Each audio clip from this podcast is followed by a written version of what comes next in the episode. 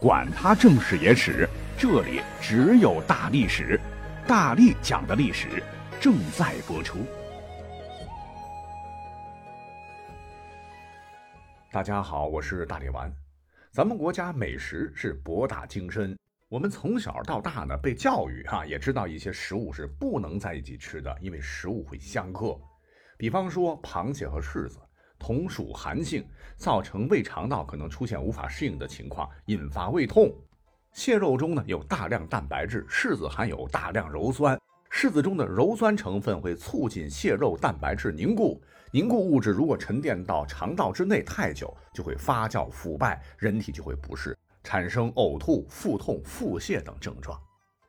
还有我们很熟悉的虾、鱼、维生素不能一起吃。会导致砷过量，引发中毒。还有什么豆腐和菠菜不能一起吃？豆腐中有钙，菠菜中有草酸。有人说他们一起吃会形成草酸钙，导致结石。豆浆和鸡蛋不能一起吃，因为豆浆中有胰蛋白酶抑制物，会抑制蛋白质的消化。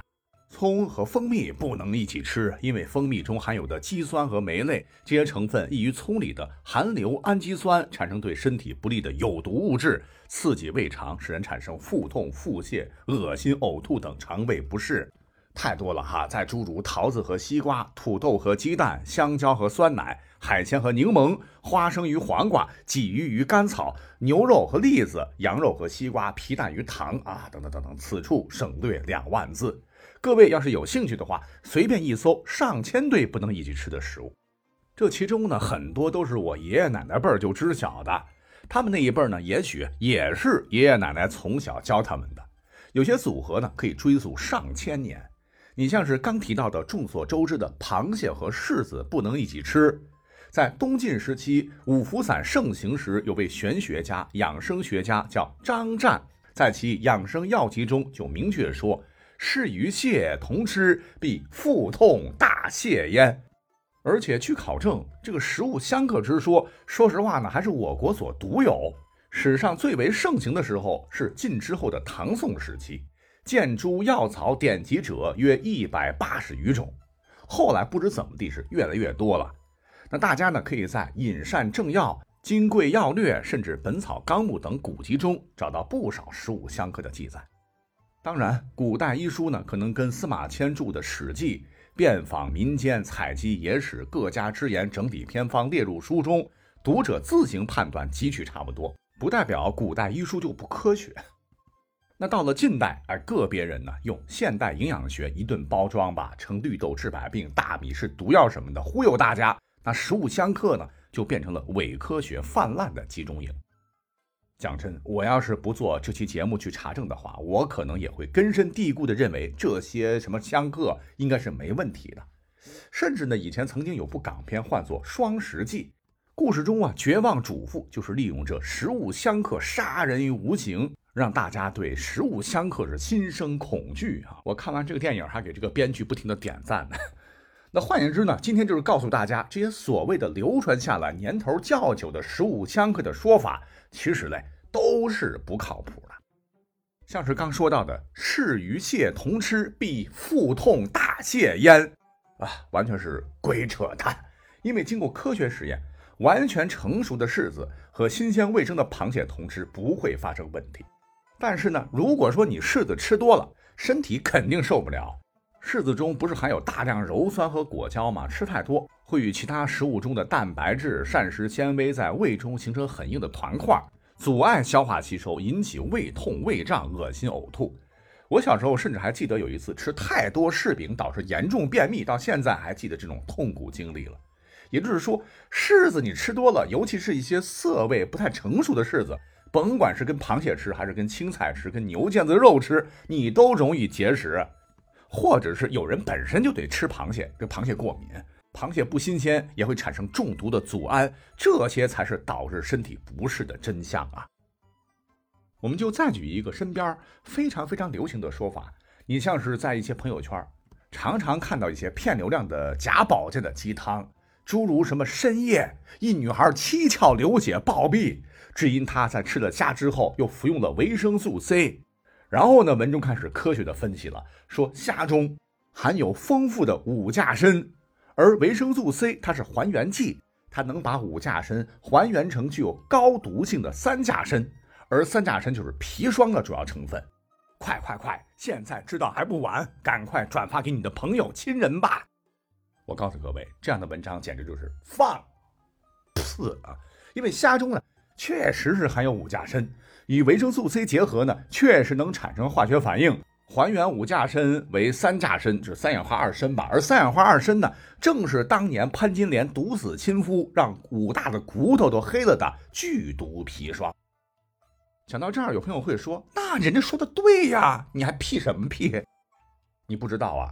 现实中啊，这两样混吃，到目前为止还没有发生过一例真实的中毒报道。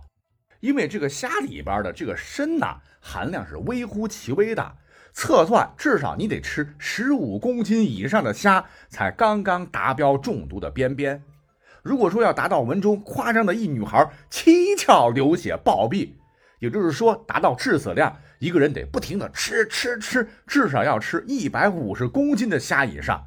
那光吃虾还不行啊，你还得同时吃大堆大堆大堆的维生素 C，顺利的和食用三百多斤虾后体内所产生的五价砷完全反应的情况下，才可能发生这样的悲剧。换言之，吃虾吃维生素 C，你还没中毒呢，可能自个儿先把自个儿撑死了。再如非常著名的豆浆和鸡蛋同吃相克说，其实啊也是骗局一个。那为什么不能同吃呢？完整的解释听起来相当科学，clever。说蛋白质进入肠胃，经蛋白酶分解为氨基酸，而后由小肠吸收。豆浆中呢有一种胰蛋白酶抑制物质，能破坏胰蛋白酶的活性，会影响鸡蛋的消化和吸收。一起吃是非常错的吃法。会严重降低鸡蛋中蛋白质的利用率。这说的似乎是头头是道啊，其实喝生豆浆才会有问题。你加热煮沸豆浆，这里边的所谓的酶抑制剂啊，很快会失去活性，根本就不能抑制蛋白质的消化。再者说了，谁家里喝生豆浆啊？我们就再进一步讲，如果按照如此相克的逻辑。咱们饭桌上还有很多食材，蛋白质都很丰富啊，什么鸡肉、牛肉、鱼肉、黄豆、黑豆、青豆，还是豆腐皮儿、腐竹什么的，你豆浆通通不能跟他们混吃啦。尤其是吃了几千年的最佳豆浆早餐搭档油条，面做的还有碳水化合物和大量蛋白质，是不是也相克不能吃呢？故而科学的讲哈，日常生活当中，比如碳水化合物。脂肪、蛋白质、维生素什么的，我们每天吃的食物里边都可以找得到。那按照相克的说法，那每天干脆咱啥也别吃了，因为基本上都相克。那我们非魔怔了不可啊！当然了啊，有些朋友可能今天是刚听到大力丸的节目，一时半会儿呢，有些人还接受不了。那不光啊，现代人对这个有疑问，其实历史上我们的老前辈也是蛮相信食物相克是真的。那我讲个真事儿吧。我们将这个时间呢定格在一九三五年八月，当时的南京呢就发生了多起所谓的焦裕同时中毒案，是震惊全国。怎么回事呢？先是南京的汉西门外有二人同时吃食香蕉芋头后突然去世，尸体周身红肿。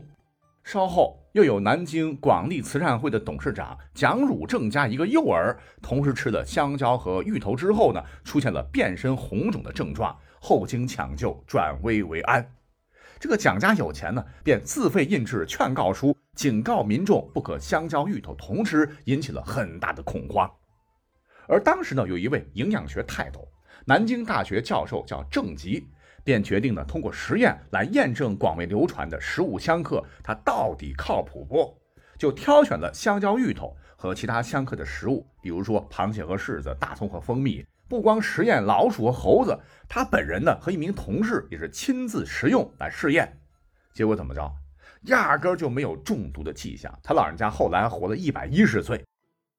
无独有偶，就在前些年，咱们国家的营养学会。就曾经与兰州大学公共卫生学院、哈尔滨医科大学共同合作，非常严格的做了一些所谓的食物相克的实验，是一百名志愿者，年龄段呢是二十五到四十五岁，一半男一半女吧，选用什么猪肉与百合、鸡肉与芝麻、牛肉和土豆、土豆和西红柿、韭菜和菠菜等等相克的食物，让大家一起吃，连续吃了一周，再观察他们的尿液、大便、血压和精神、体温等反应，实验结果你猜怎么着？啥情况也没有，一切正常，没有任何一组食物引起了胃肠紊乱、呕吐、中毒等现象。为了更加严谨，哈尔滨医科大学的实验则另外选了十二组食物组合，三十名志愿者连续吃了三天，全都 OK。结论就是食物相克说完全都是扯淡，啥东西你吃多了超标了，吃过量了，身体都超不了啊！哎，等等，有两样东西确确实实大家不能一起同时是经过科学实验的，那就是三聚氰胺。和地沟油。